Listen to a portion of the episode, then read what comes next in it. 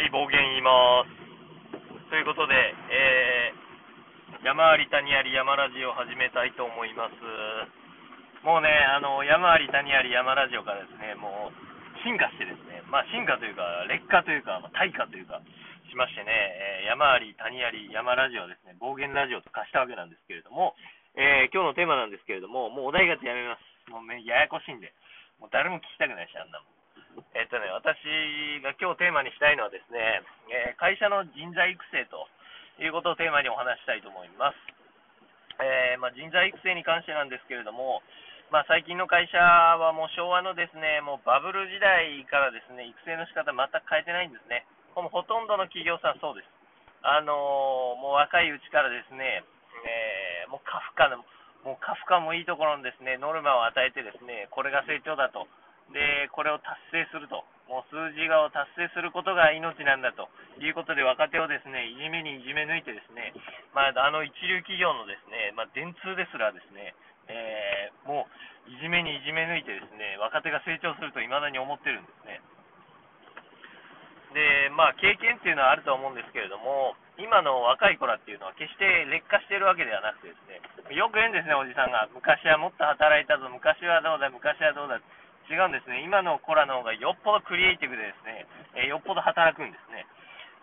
もうこんな時代の中でもですね、必死に数字をやろうと頭をフル回転させてですね、創意工夫しながら、えー若手は頑張ってるんですね。しかしながら大人はですね、えーゆとりだなんだって言って、えー若い人がわけわかんないからですね、自分ができないことをするもんですから、ゆとりだゆとりだってカテゴライズしてですね、その怖い気持ちをですね、えー心にこう抑え込んで、押さえつけて、押さえつけて、若手を潰してるんですね。こんな現状ね、許せないし、うちの会社だってもう、バリバリそんな感じですね。クラッシャー企業といっても過言ではないんですけれども、えーどういった教育の仕方しているかというと、今、えーお伝えした通りですね、えーもう早いうちからですね、外行ってこいということで行ってこさせてですね、ノルマというもの、まあ今ノルマと言わないんですけれども、えー目標という、何が違うんだっていう感じなんですけど、その目標というのを与えてですね、それを達成するかしないかで評価を決めるんですね。くだらないですね。うんまあ達成する目標ならいいんですけれども、やっぱりおおよそ達成しないようなものをですね、上司というか上の立場の人間が数字をやりたくないがためにですね、その若手に教育だ、えーこれは能力を伸ばすためだという言い訳をしてですね、まあ、もうなんやったら自分にも言い訳してですね、えー若手に高負荷なノルマを与えてですね、えーそれに対してどうするかを考えさせるんですね。しかしながらですね、まあ、これ若手の若手1年目ならいいんですけれども、2年目、3年目ぐらいになってくるとですね、えーもう利益率の高いもの、もう動かなくても取れるようなものしか追わなくなってくるんですね。で利益率がえ悪いですね、例えば相談業務とかですね、えー大した金額じゃない案件っていうのはですね、粗雑に扱い出してですね、適当に仕事をするんですね。で、そのうちにミスが増えてきてですね、えーで、もうミスの処理もですね、ろくに、えー上司はやらないでですね、尻拭いもせずにですね、お前何やってんだと怒鳴りつけるわけですね。そのうちですね、自分が何何の仕事してるのか分かんなくなってですね、クリエイティブする気持ちもなくなってですね、仕事を辞めたくなるわけですね。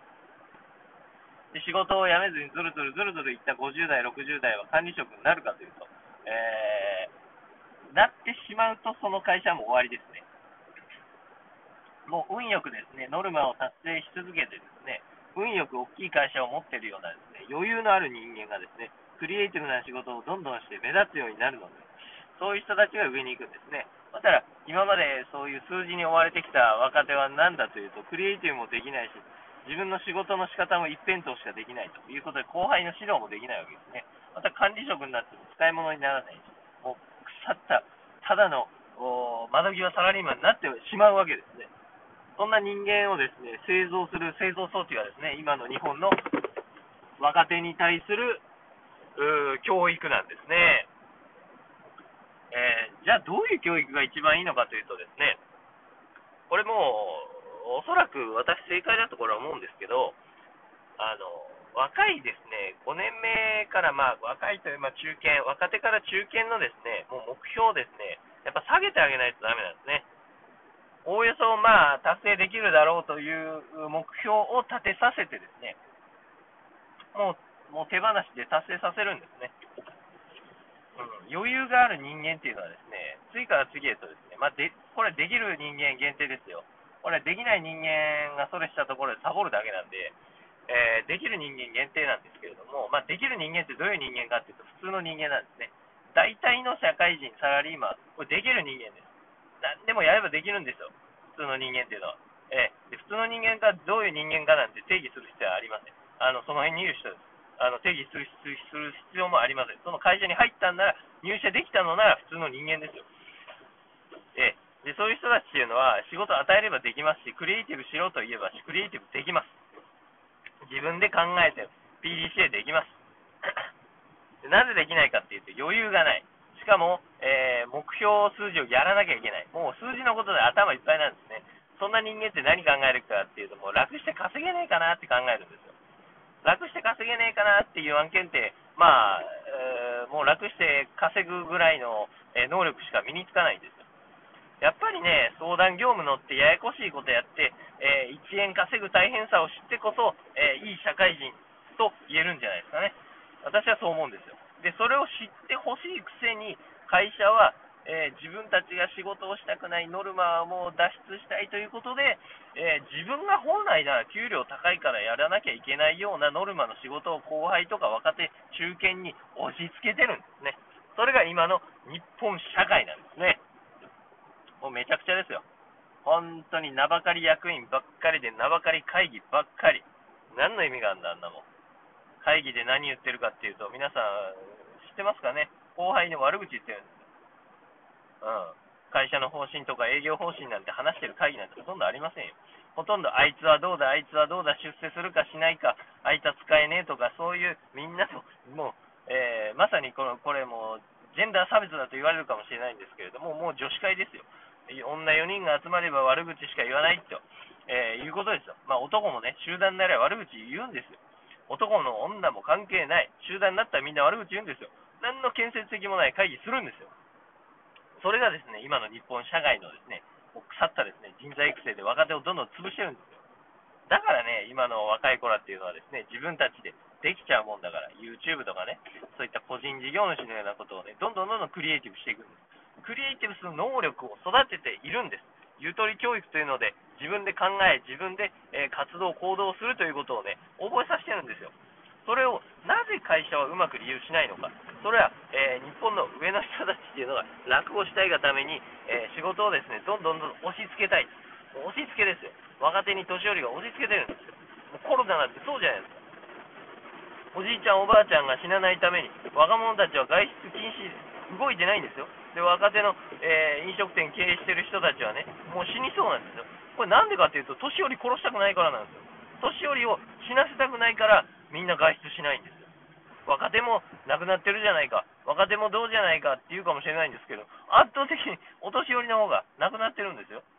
お年寄りのために、お年寄りのためにやってるんですよ、我々は。もう全部お年寄りのためなんですよ。政治もそう、働いてる税金だって、えー、今ね、年金ね、もらってるお年お年寄りたちはね、我が物側でね、俺は若い時稼いだ金もらってんだっていう、えー、頭の悪い人もいますけれども、違うんですよ。年金制度っていうのは数十年前に、だいぶ前に変わってるんですよ。え今の人たちが老人たちを支えてるんですよ。今働いてる税金っていうのは、もう年寄りたちの、えー、年金になってる。じゃあこれ年寄りが悪いのかって、別に年寄りが悪いわけじゃないんですよ。制度が悪いんですよ。こういう制度にしますって言った時に反対しなかったやつが悪いんですよ。ねえ制度を変えよう変えようとしてますけれども、なかなかできませんね。まあ、この制度が悪の話として、えー、もうね、お年寄りたちっていうのはですね、いかに若者を殺そうか、殺そうかっていうことをね、ずっと考えてるわけですね。こう考えると怖くないですか？今の国会議員ってお年寄りしかいないんですよ。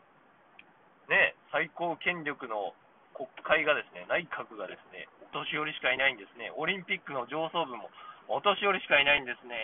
今の50代、60代が若いと言われている人たちなんですね。恐ろしいですね。ね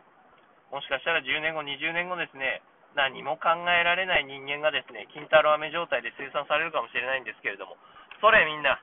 防ぎましょう。自分たちでノルマを達成しなくてもいいです。しなくてもいいんで、クリエイティブな仕事を今からやっておかないと、えー、自分が5年後、10年後、損することになります。必ずクリエイティブな仕事してください。間違っても楽した右から左の仕事なんて絶対したらダメです。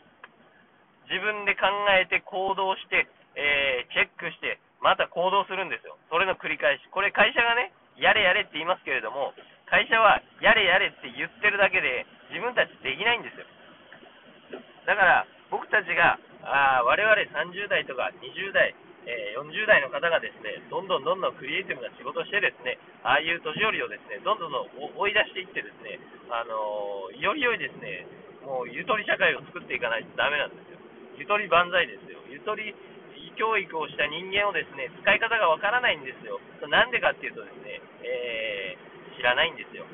知らないですし、それを使うことが恥ずかしいと思っている、えー、50代、60代の愚かな人たちにですね、私は絶対に洗脳されることは、えー、歯向かいたいというふうに思っております。これ聞いてるね、50代、60代の人いらっしゃるでしょう。あの個人的に、えー、若手の人たちから支持されてる、えー、ご老人もいるでしょう。そんな個別的な話をね、私はしてないのでね、私はこうだ、私はこうだなんて思われてもね、仕方ないです。私はそうはなりたくない。私はそうじゃないなって思っておけばいいんですよ。若手はね、もっと頑張ってね、お年寄りを追い出していかなきゃいけないんですよ。そういう若者をですね、お年寄りたちもですね、えー、望んでいるわけなんで、えー、明日もですね、私はですね、仕事をプラン、ドゥ、チェックしてですね、また、ドゥということでですね、えー、クリエイティブな仕事を続けていこうと思っておりますので、えー、ぜひぜひですね、皆さんも頑張っていただければと思いますので、またよろしくお願いします。